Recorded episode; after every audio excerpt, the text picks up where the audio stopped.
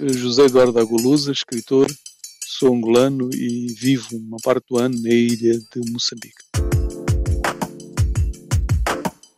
A ilha de Moçambique situa-se no litoral do país, na província de Nampula, a 4 km da costa.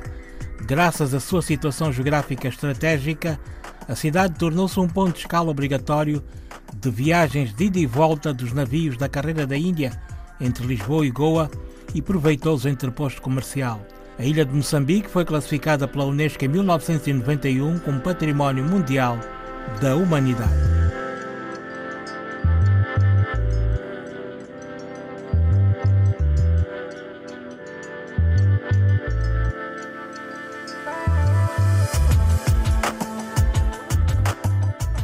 A ilha de Moçambique foi a primeira capital de Moçambique, foi a cidade que deu o nome ao país. É uma cidade muito antiga, já era antiga quando os portugueses chegaram, era uma cidade árabe e suaíli. Toda esta presença histórica é património histórico da humanidade. É uma ilha dividida em duas partes, uma parte uh, de Makuti, ou seja, uh, de construções eh, não perenes, vamos dizer assim, com tetos de colme e uma parte que foi construída com as pedras, com pedras de coral tiradas da outra parte, que é a, a parte de pedra, a cidade de pedra. O, a ilha foi. Eu conheci a ilha através da poesia.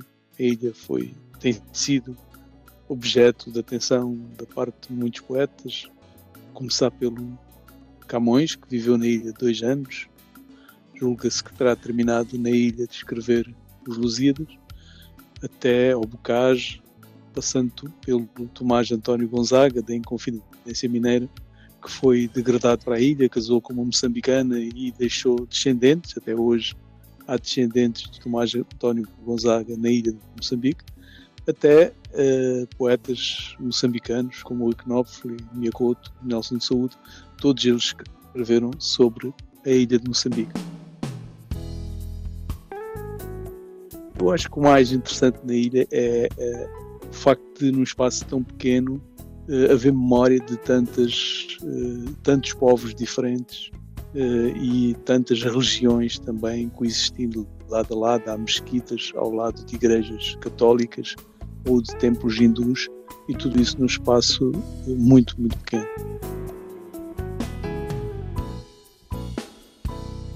A ilha, como eu disse, é um espaço muito pequeno, vive sobretudo uh, do turismo, quando há turismo, uh, portanto tem alguns hotéis de charme e uh, pequenos restaurantes, também da pesca e também muitos barcos tradicionais, os daus, barcos de pescadores, hoje estão, estão também ao serviço dos turistas, ou seja, fazem, organizam visitas às ilhas e às praias mais próximas.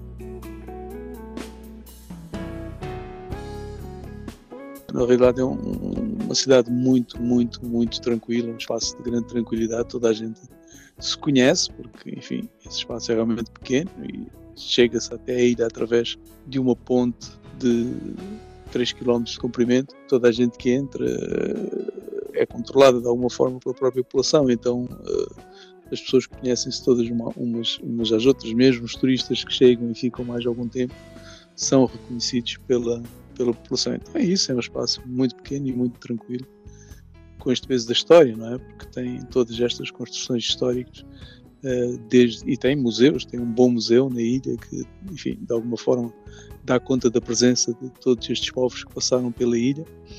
Tem uma fortaleza construída pelos portugueses, uma das maiores fortalezas que os portugueses construíram fora de Portugal. Então é um bom espaço, é um espaço realmente passeio também, não só para turistas estrangeiros, mas para uh, moçambicanos que vêm, sobretudo de Nampula, mas por vezes também da capital, visitar a ilha. A ilha de Moçambique adquiriu o estatuto de cidade em 1818 e foi capital do país em 1822 e a capital da África Oriental Portuguesa.